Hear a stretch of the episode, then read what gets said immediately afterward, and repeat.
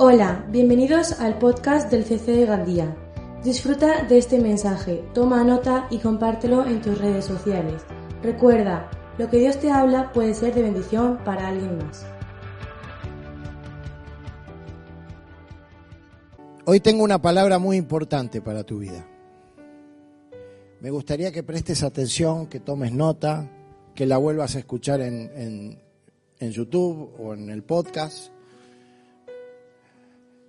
Porque yo soy consciente que esta palabra, que va a durar unos minutos, compite en la semana con 8, 10, 12 horas de series, este, compite con 5, 6 horas de noticias, con 4 o 5 horas de YouTube, con 28 horas de redes sociales. Yo sé que esta palabra compite con muchas horas de tu cabeza, así que te voy a pedir que seas intencional en prestar atención a esta palabra. Diría una ministra de cuyo nombre prefiero olvidar, te va la vida en esto.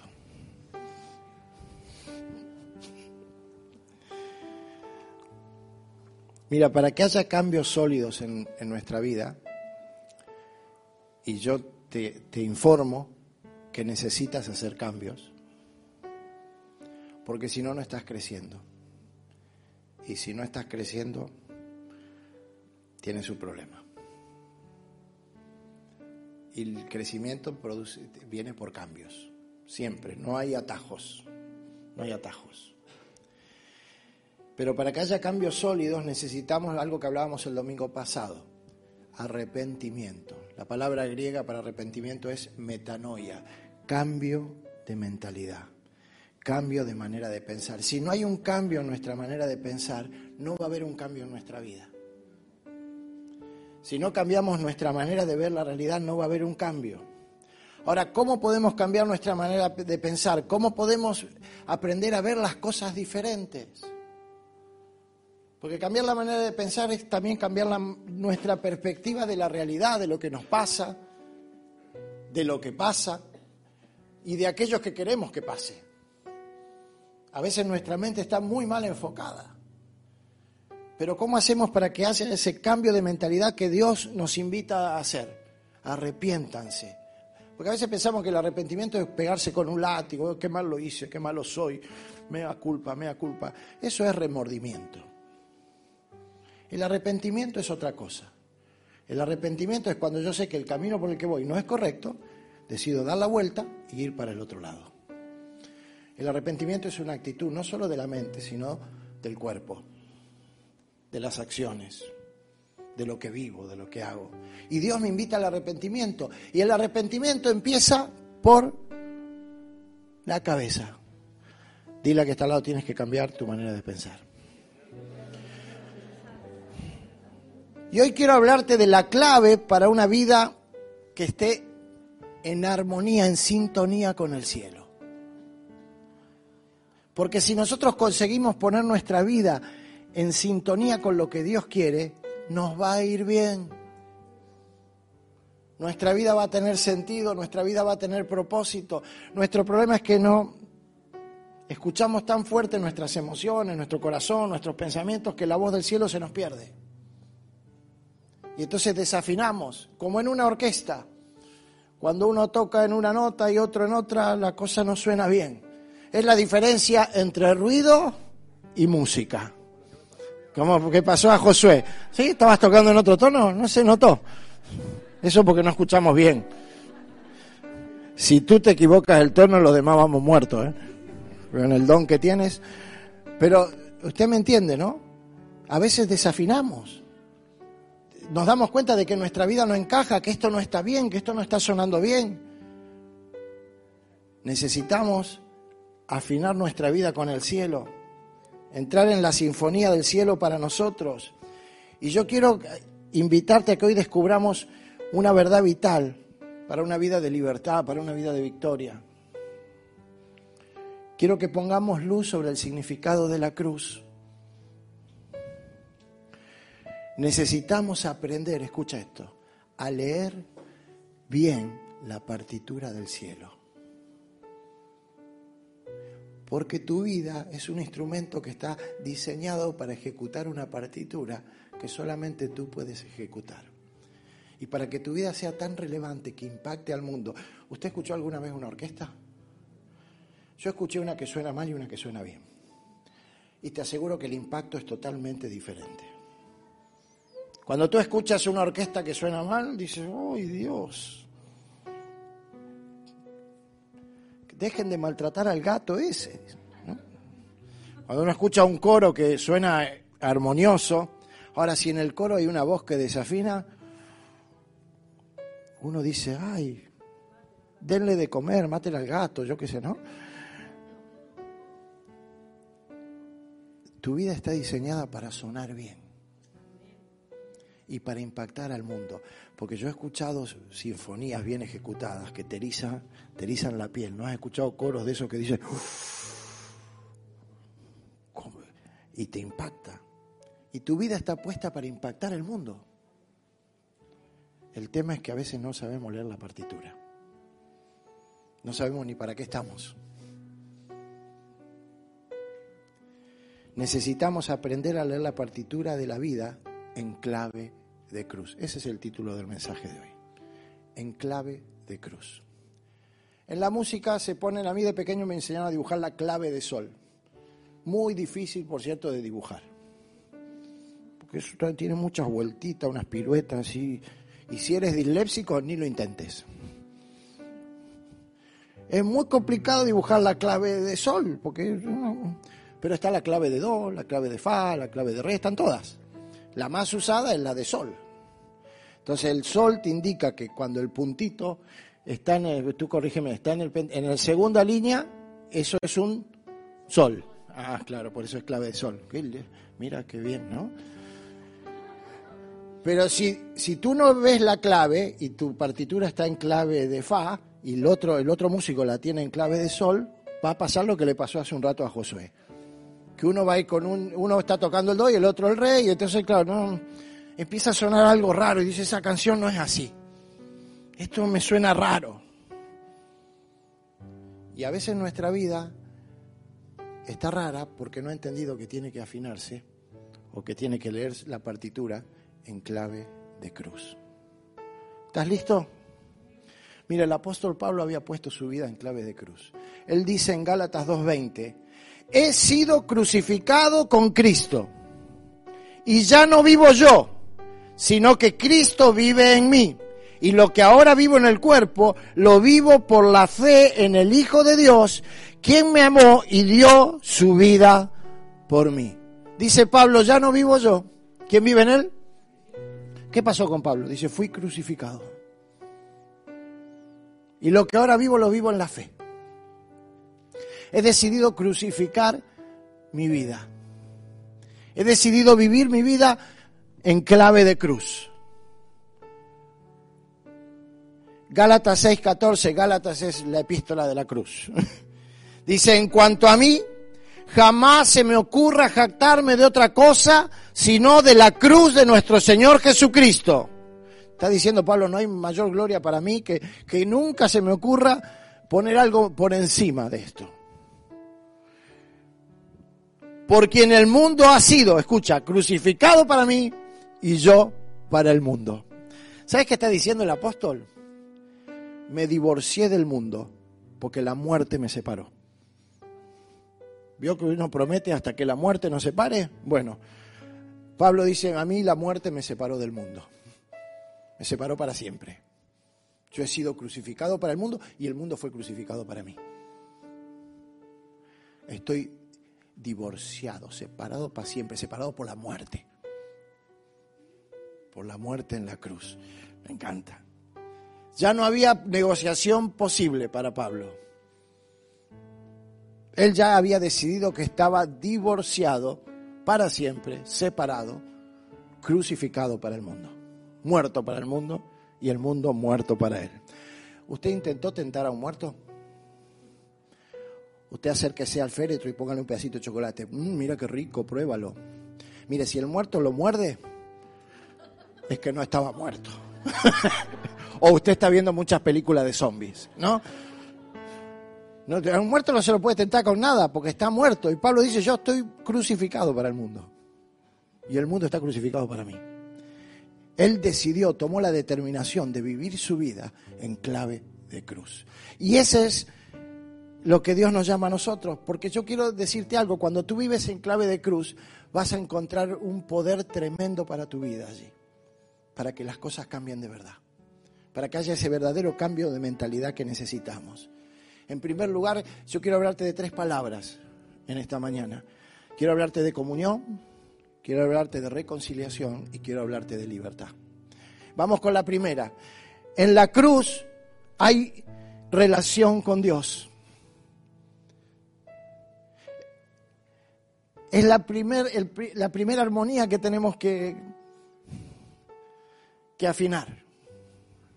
Nuestra relación con Dios. Estar en clave de cruz es saber que en la cruz se nos abrió el camino al Padre.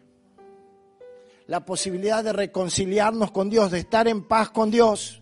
Y la consecuencia de eso es que nos encontramos capacitados con un poder que, que hace posible que entremos en acuerdo con las personas también, en sintonía con las personas, en sinfonía, que podamos hacer juntos cosas que no podríamos hacer sin la cruz. Cristo nos mostró el camino.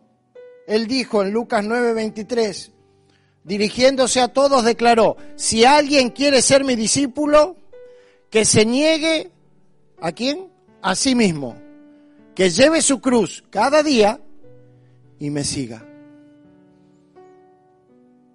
Si alguien quiere ser mi discípulo, va a tener que ponerse en clave de cruz. Para poder leer la partitura del cielo que está escrita para ti vas a tener que negarte a ti mismo. Como, o como decía Pablo, estoy crucificado para el mundo y el mundo está crucificado para mí. Lo importante ya no soy yo. Y lo importante soy yo. Uy, ya llegaré ahí.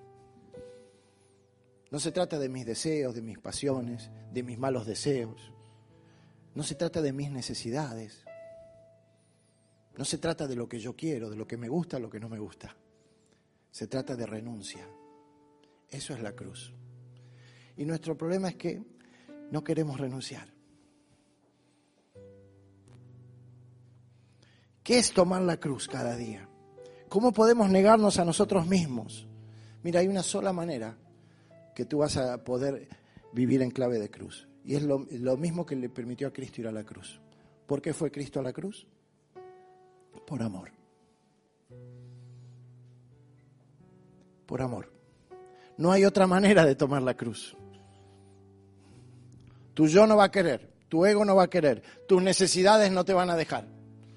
Pero cuando hay amor, el amor renuncia, el amor se entrega,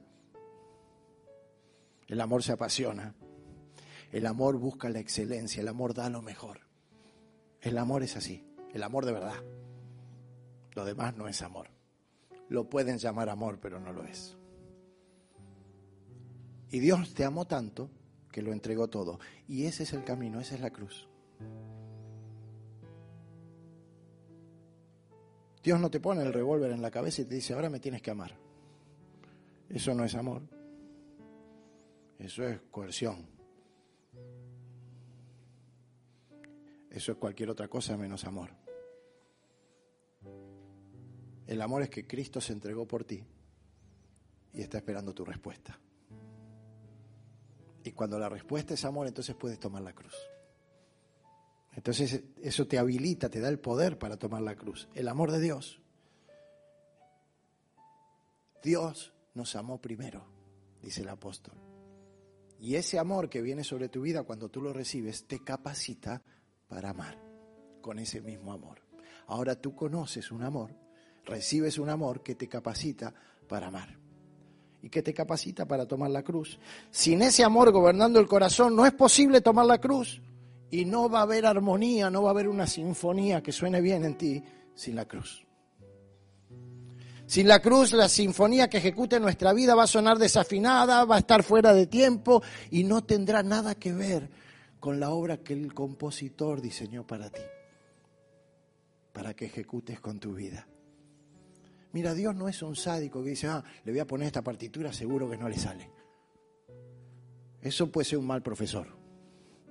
Que quizás diga, ah, le voy a demostrar que no sabe nada y le voy a poner esta para que no pueda. ¿No? No funciona así con Dios. Dile que después lo atendemos. No funciona así con Dios. Dios no es un sádico que dice, ah, le voy, a, le voy a decir, tú tienes que vivir así, así, así. Y ahora me río de ver cómo lo intenta y no puede. Ja, ¿Tú crees que eso es Dios? Eso es una caricatura que nos han vendido de Dios. Dios es Padre, Dios te ama. ¿Tú crees que Dios es un titiritero? Que va a meter la mano en ti y te va a manejar así. Algunos dicen, ay, tómame Señor, tómame, tómame con tu espíritu. Y, ¿No? y entonces yo empiezo a moverme, no, esto lo hago porque el espíritu me está tomando, me lleva, mire, me lleva, me mueve los pies. Dios no es un titiritero. Dios es padre. Tiene hijos, tiene hijas. Y Dios te hizo bien, Dios no se equivocó. Los hombres nos equivocamos, cometemos errores. Pero Dios no se equivocó cuando tú viniste al mundo. No, eso fue un error porque mi mamá y mi papá eran adolescentes y yo soy un error. No, tú no eres ningún error. Tú no eres ningún error. Tú eres una idea de Dios. Única, especial, única, única, valiosísima. Por eso nunca me van a convencer que hay que matar a un niño antes de nacer. Es de bestias. Y la sociedad nos está empujando eso a la bestialidad. Se está deshumanizando. ¿Dónde fue? ¿En Colombia ahora? De seis meses. Yo tengo amigos que sobrevivieron de cinco. ¿Cómo podemos llegar a ese grado de, de depravación moral los humanos? Por el egoísmo.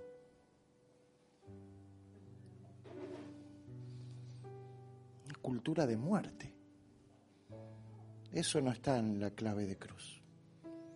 La muerte al que el Señor nos invita no es la que matemos a otros, es a que nos neguemos a nosotros mismos.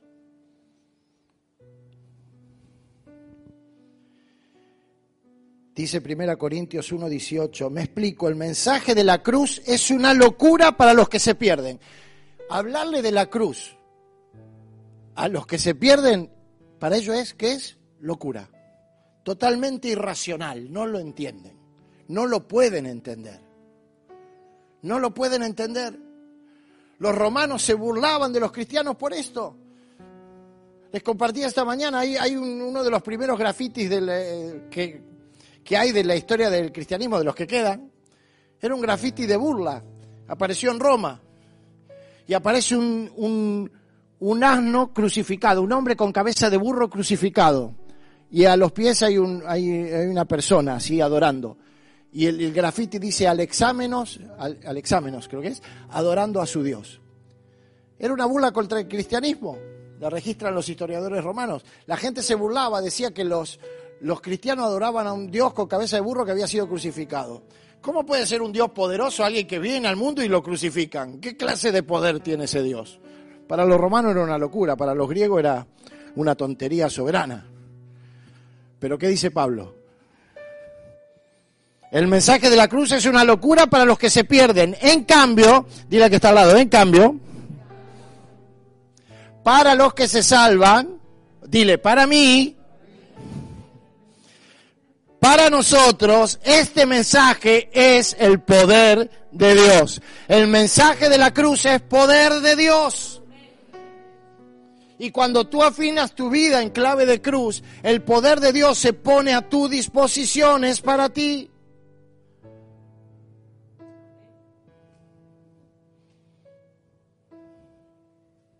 El poder de Dios tiene que ser una realidad en nuestra vida, porque la cruz nos abre el acceso a una vida diferente, a poder vivir la vida que Dios diseñó para nosotros a ejecutar bien la sinfonía. Sin embargo, muchas veces nos acercamos a la cruz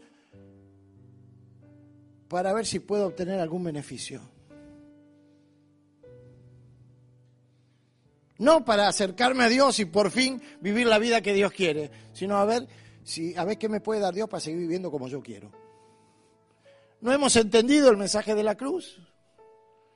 Nos acercamos allí a la cruz donde hay gracia, donde hay favor, donde hay perdón, pero solamente para recibir lo que yo quiero, lo que a mí me conviene, a ver si encuentro respuesta a alguna de mis necesidades y no acabo de comprender el propósito de Dios.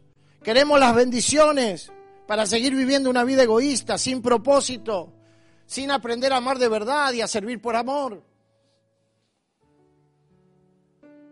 A mí cuando reflexionaba en esto me, hacía pensar a, la historia esa del, hombre que, que llama a la mujer y le dice, cariño, estaba preso. Ya el juez dictó sentencia, salía del juicio, la llamó por teléfono y dice, cariño, ya está, dice. ¿Y cómo ha ido? El juez me ha dicho 200 mil euros de fianza o cinco años de cárcel. Y entonces la mujer le dice, ah, cariño, tú agarra el dinero y vente para casa. No había entendido nada la mujer. Nos informan de que mucha gente que ganó la lotería después acaba peor que antes, más pobre y más endeudados. ¿Escuchó historias de esas? Porque ¿qué pasa con el que gana la lotería? Si de repente se cuenta con millones y dice, oh, me voy a comprar el chalet con piscina, me voy a comprar la Ferrari y ya que está, total como tengo, me voy a comprar el, Lamborghini también. ¿No? Y un, yate también y me compro el yate. Muy bien, José, muy bien. ¿Y qué más? ¿Y qué más me compro? ¿Qué más? ¿Eh? Una, un jet privado. Un jet privado me gustó para ir a donde yo quiera. ¿eh? Por ejemplo, para comprar, para decirle a mi suegra que puede ir a Ucrania a pasear ahora. No, no, vale. Hoy estoy saliendo. Eh, vio que hay gente que se gana la lotería y se compra todo, pero ¿qué pasa después? Después hay que pagar al que limpia la piscina. Y hay que pagar al jardinero, porque claro, la mansión que te compraste tiene mucho jardín, necesitas dos jardineros, por lo menos dos sueldos. Y después hay que pagar el seguro de la casa. La luz, los electrodomésticos, los muebles nuevos, y, todo lo que conlleva. Y gente que limpie. Cariño, somos millonarios, no voy a limpiar yo. Por lo menos dos y una cocinera y un ayudante. Entonces ya enseguida me pongo en 20 plazas. Y si tengo el yate, el cuidador del yate, el atraque del puerto son 3.000, 4.000 euros al mes, el puerto baratito. Entonces, claro, te empiezas a sumar, empiezas a sumar y te pones en un gasto fijo mensual que mamita. Y en un año, tus millones empiezan a ser... Y llega un punto que sigue para abajo y tú tienes que vender la casa y al final te quedas sin nada y con deudas. ¿Por qué? Porque no cambió tu manera de pensar. Y muchos nos acercamos a la cruz así. Ay, a ver qué, estos millones de Señor, ¿en qué me los puedo gastar? Sin entender que esa gracia está ahí para un propósito. Para un propósito. Porque hay un plan determinado por Dios para tu vida. Necesitas tomarte en serio esto de la comunión con Dios. Necesitas tomarte en serio escuchar a Dios. Necesitas tomarte en serio y dejar de postergar tu vida de oración. Ya no puedes seguir diciendo no tengo tiempo para orar, porque tienes tiempo para respirar. Ya no puedes seguir diciendo no tengo tiempo para, para leer la palabra de Dios. No puedes seguir mintiéndote a ti mismo, porque la cruz te abrió el acceso al trono de Dios y te da poder para una vida diferente. Pero solo en la verdadera comunión con Dios, en el Espíritu Santo, vas a poder experimentar ese poder. Si decides poner la cruz en el lugar que tiene que tener en tu vida. La segunda característica de una vida en clave de cruz es la reconciliación. Dile que está al lado, te tienes que reconciliar. Uy,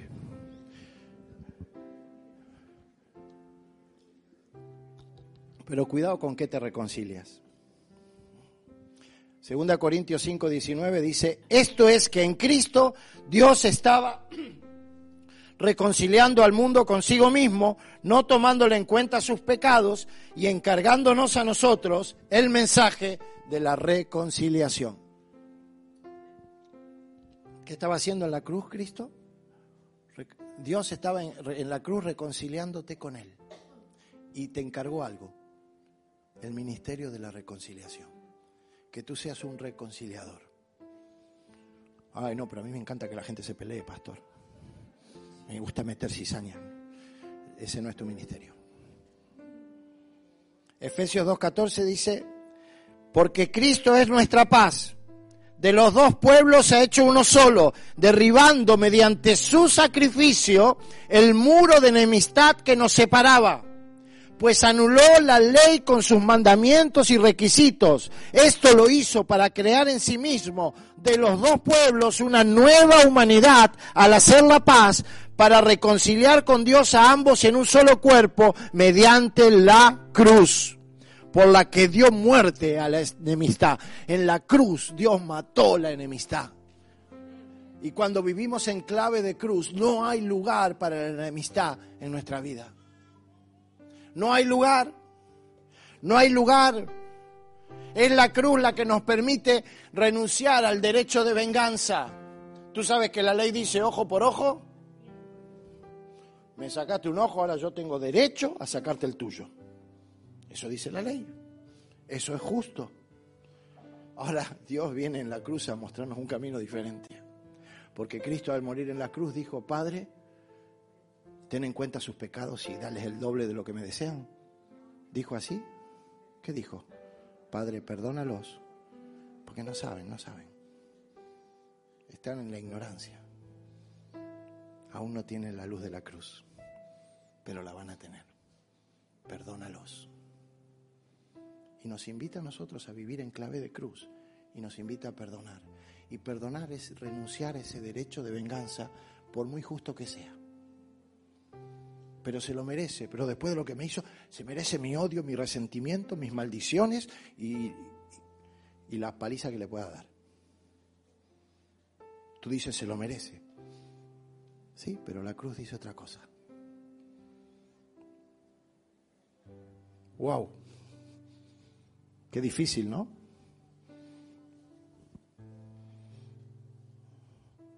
Tener el mismo sentir y el mismo parecer que hay en Jesús. En 1 Corintios 1.10 dice, le suplico hermanos en el nombre de nuestro Señor Jesucristo que todos vivan en armonía y que no haya divisiones entre ustedes, sino que se mantengan unidos en un mismo pensar y en un mismo propósito. El apóstol le está escribiendo una iglesia donde el acuerdo no estaba funcionando. Y les exhorta que se pongan de acuerdo. ¿Cómo? Dice, teniendo un mismo sentir, un mismo parecer. Estar entera, enteramente unidos es la traducción de la palabra griega que aparece ahí de acuerdo. Estén enteramente unidos. Significa estar enteramente, significa estar completos, estar desarrollados de manera integral e ilimitada lleguen a tal madurez que sepan ponerse de acuerdo, que sepan tocar la sinfonía juntos, que sepan estar en la misma clave de cruz, los unos con los otros. Trabajen en unidad.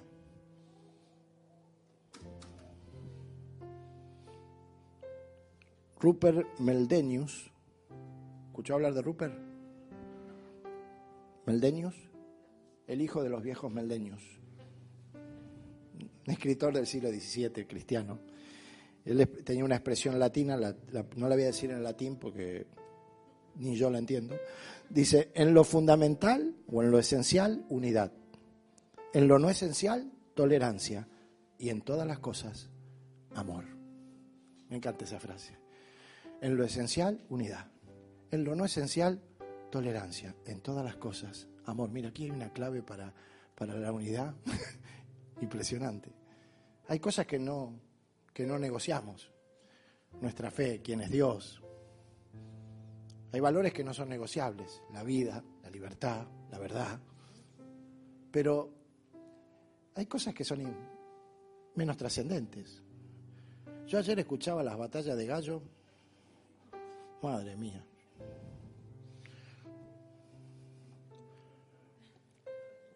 Necesito tomar agua. Escuché cosas fuertes. ¿Cómo se dan? Y la verdad que yo no entiendo las batallas de gallo. Pero en este sector de la congregación, bueno, acá ya están mezclados. les gusta.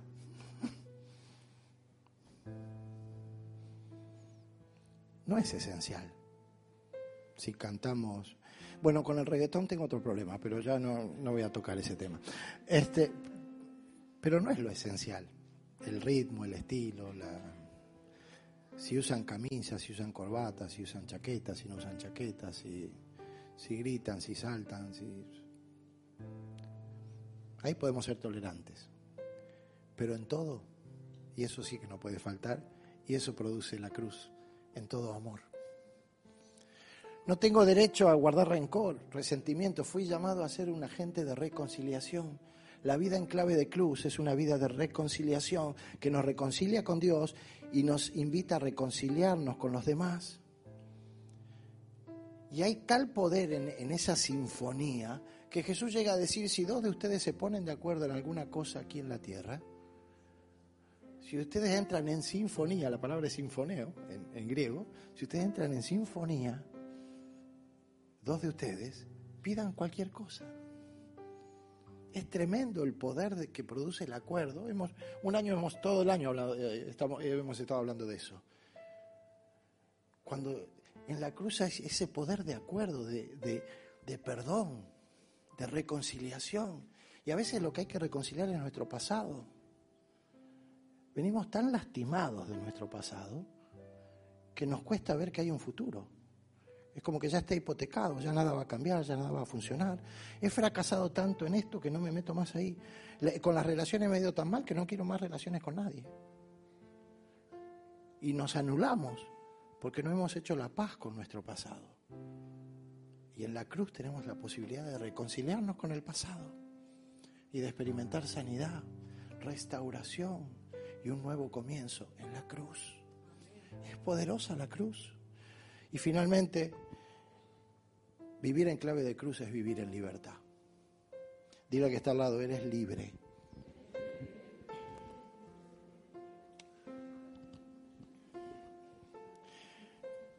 Pablo escribe a los colosenses, tremendo este pasaje, mira, antes de recibir esa circuncisión, ustedes estaban muertos en sus pecados. Sin embargo, Dios nos dio vida en unión con Cristo al perdonarnos todos los pecados y anular la deuda que teníamos pendiente por los requisitos de la ley. Él, está hablando de Jesús, anuló esa deuda que nos era adversa clavándola en la cruz. Él anuló esa deuda que nos era adversa clavándola en la cruz y desarmó a los poderes y a las potestades y por medio de Cristo los humilló en público al exhibirlos en su desfile triunfal. La cruz fue el desfile triunfal de Cristo. Allí clavó lo que nos era contrario. Allí saldó la deuda que teníamos. Fuimos perdonados. Fuimos reconciliados con Dios. El precio fue pagado. Eres libre. Dile que está al lado. Eres libre. Aleluya.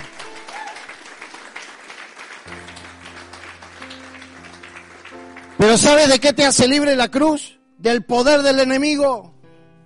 Cuando tú estás crucificado para el mundo y el mundo está crucificado para ti, cuando tú vives en clave de cruz, el diablo no tiene de dónde agarrarse. No tiene de qué acusarse, de qué acusarte. No tiene con qué oprimirte. No tiene cómo angustiarte. No hay miedo que pueda triunfar en tu cabeza cuando la cruz, la victoria de la cruz está en ti. No hay nada. El diablo queda desarmado, desnudo, exhibido. No tiene nada que hacer contigo.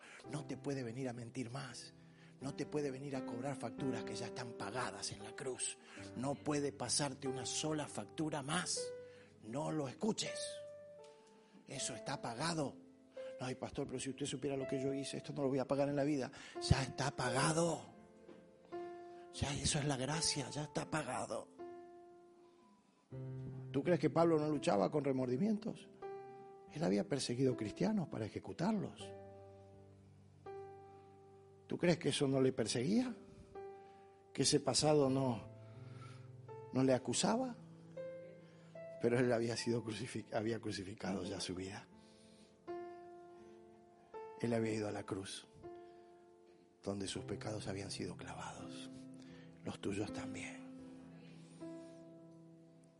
Tú tienes libertad. Pero ¿sabes qué? Tiene la libertad. Gálatas 5.1. Cristo nos libertó para que vivamos, ¿cómo? En libertad. Cristo te libertó para qué? Para vivir en libertad. Y entonces dice, por lo tanto, manténganse firmes y no se sometan nuevamente al yugo de esclavitud. ¿Quién se tiene que mantener firme? Nosotros, bien, yo. Nosotros, estás tú ahí en nosotros, ¿no? Yo. ¿Quién se tiene que mantener firme? Yo. Ah, no es que Dios me mantenga firme. Ay, Señor, manténme firme. No, no, tú te tienes que mantener firme. Dios te abrió la puerta de la cárcel. Decide salir y vivir en libertad, no te vuelvas a meter adentro. Dios te abrió la puerta, pero la libertad es algo que tú tienes que aprender a vivir. Manténgase firmes en la libertad con la que Cristo les hizo libres. Hay que mantenerse firmes en la libertad, porque la libertad es responsabilidad. ¿Sabes? Al esclavo le pasan la comida por abajo de la puerta. El esclavo come lo que el amo dice y come si el amo quiere. El esclavo trabaja donde el amo dice. El esclavo, se, el esclavo se preocupa por lo que el amo le dice que se tiene que preocupar. El libre se levanta a la mañana y se preocupa por su libertad, por mantenerla. Y entonces dice, mejor voy a ordeñar las vacas y les voy a dar de comer, porque quiero que sigan siendo mis vacas. Me voy a levantar y voy a labrar mi tierra, porque no quiero depender de la cosecha de otro. Porque es mi tierra que Dios me dio y la voy a cuidar, la voy a labrar y la voy a hacer producir. ¿Entiendes la diferencia? El esclavo prefiere que otro le diga lo que tiene que hacer. Y a veces somos esclavos de nuestras necesidades. Mandan ellas. Necesito esto, necesito lo otro. O lo que me hacen creer por la televisión o por las redes que necesito. Ay, necesito ese filtro. Ay, necesito esa mascarilla. Ay, necesito ese maquillaje. Ay, necesito esa sudadera. Ay, necesito... Cuidado con tus necesidades. Porque pueden ser el tirano. ¿Sabes cuántas necesidades hay? infinitas. Y te aviso que tu sueldo no es infinito, aunque eso ya lo sabías. Pero las necesidades son infinitas. Y si vas a vivir por necesidades, vas a vivir esclavo de tus necesidades. Pero cuando uno está afinado en clave de cruz, cuando uno pone su vida en clave de cruz, ya no vive por necesidades, vive por propósito. Y ve como Dios donde hay un mar que no se puede cruzar, Dios lo abre. Y donde hay una montaña que no se mueve, por la fe se mueve. Porque no vivo por necesidades, vivo por propósito. Mi vida en clave de cruz es una vida de libertad. Y la libertad es algo tan caro que con qué derecho me voy a volver a esclavizar. Si le costó, tanto a Jesús. Por eso me tengo que hacer responsable. Escucha esto que voy a decir, de las riendas de mi vida. Ah, no, pastor, yo le he pedido a Dios, ahí sale el cristianator de turno, ¿no? Yo le he dicho a Dios, toma las riendas de mi vida. Aleluya. No, porque hay que poner voz de místico, porque así suena más. Le he dado al Señor la rienda de mi vida. No, no, no, no, animalito. Con cariño, animalito, ¿eh? con cariño te lo digo, porque lo digo, me lo dice así. No seas como el caballo con el mulo, que hay que ponerle cabestro, rienda. Dios no te quiere con riendas.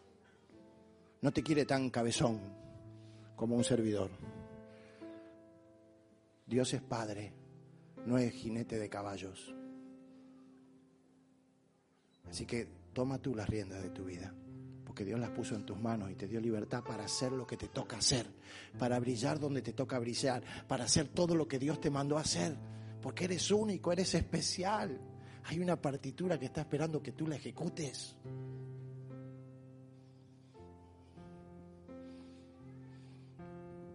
Tu libertad es importante para Dios.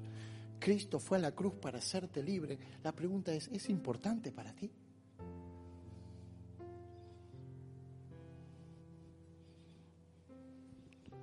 ¿O te vas a dejar esclavizar por las cosas, por tus emociones, por tus pensamientos?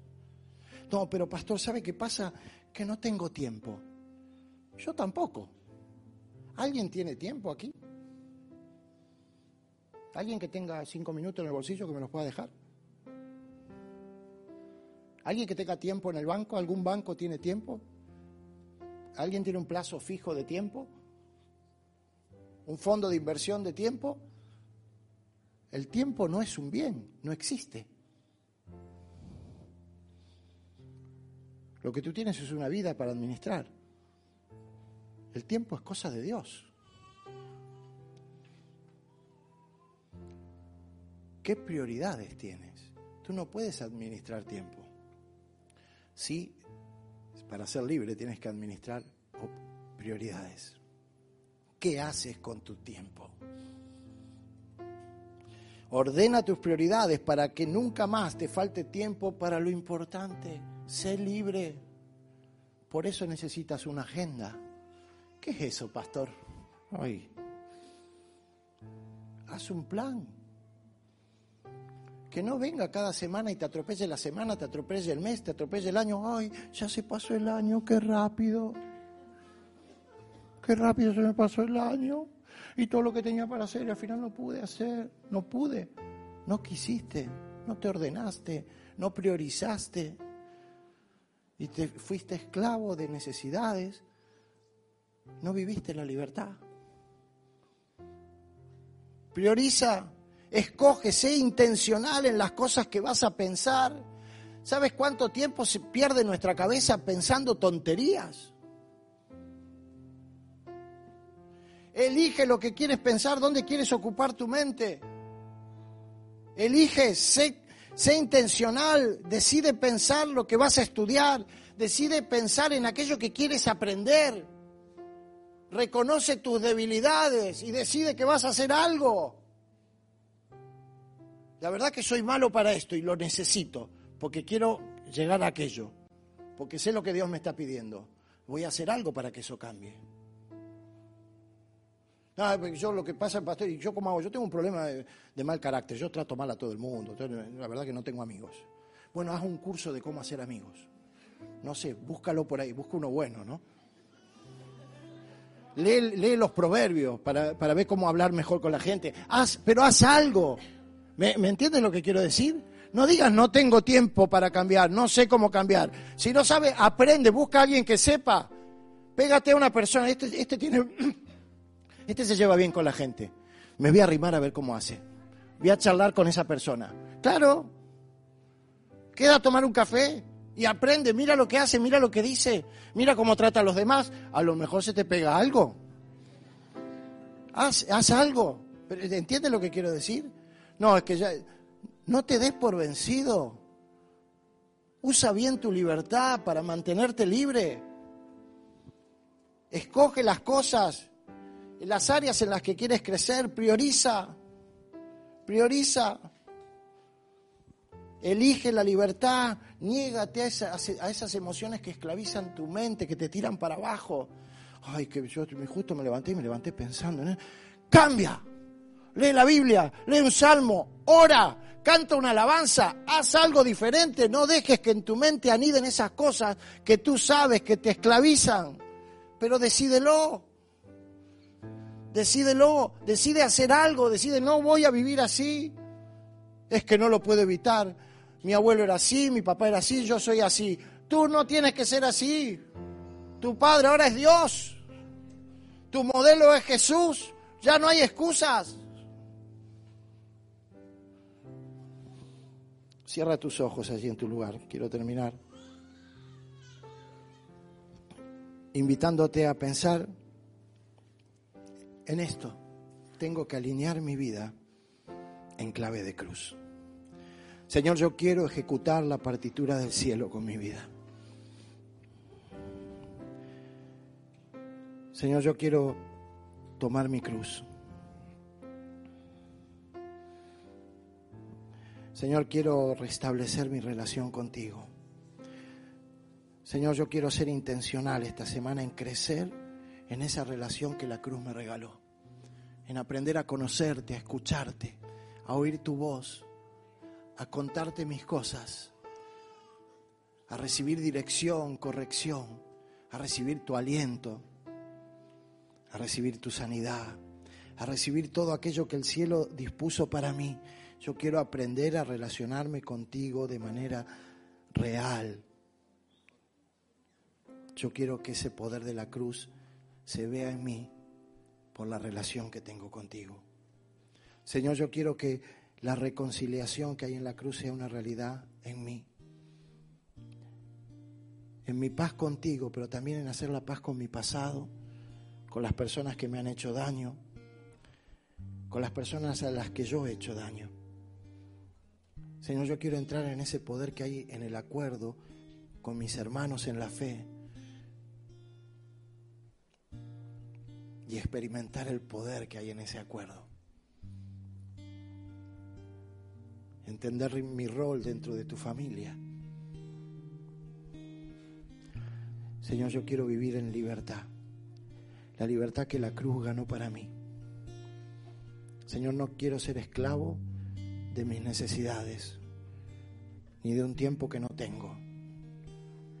Enséñame a priorizar, a decidir con la libertad que tú me diste, a no decidir por necesidades, sino por propósito, a elegir quiénes van a influenciar mi vida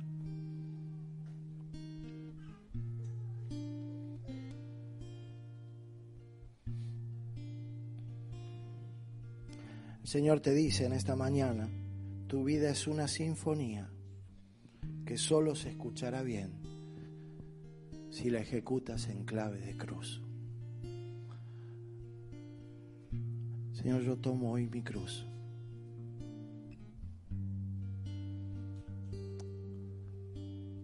Señor, yo me niego a mí mismo hoy.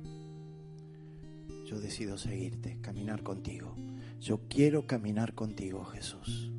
Si esa es tu oración, ponte en pie y dile, Señor, aquí estoy. Yo quiero vivir en clave de cruz. Yo quiero vivir en clave de cruz. Aleluya. Que esta palabra no se la robe nada. Que esta palabra haga aquello por lo cual fue enviada hoy por Dios a tu corazón. En el nombre de Jesús.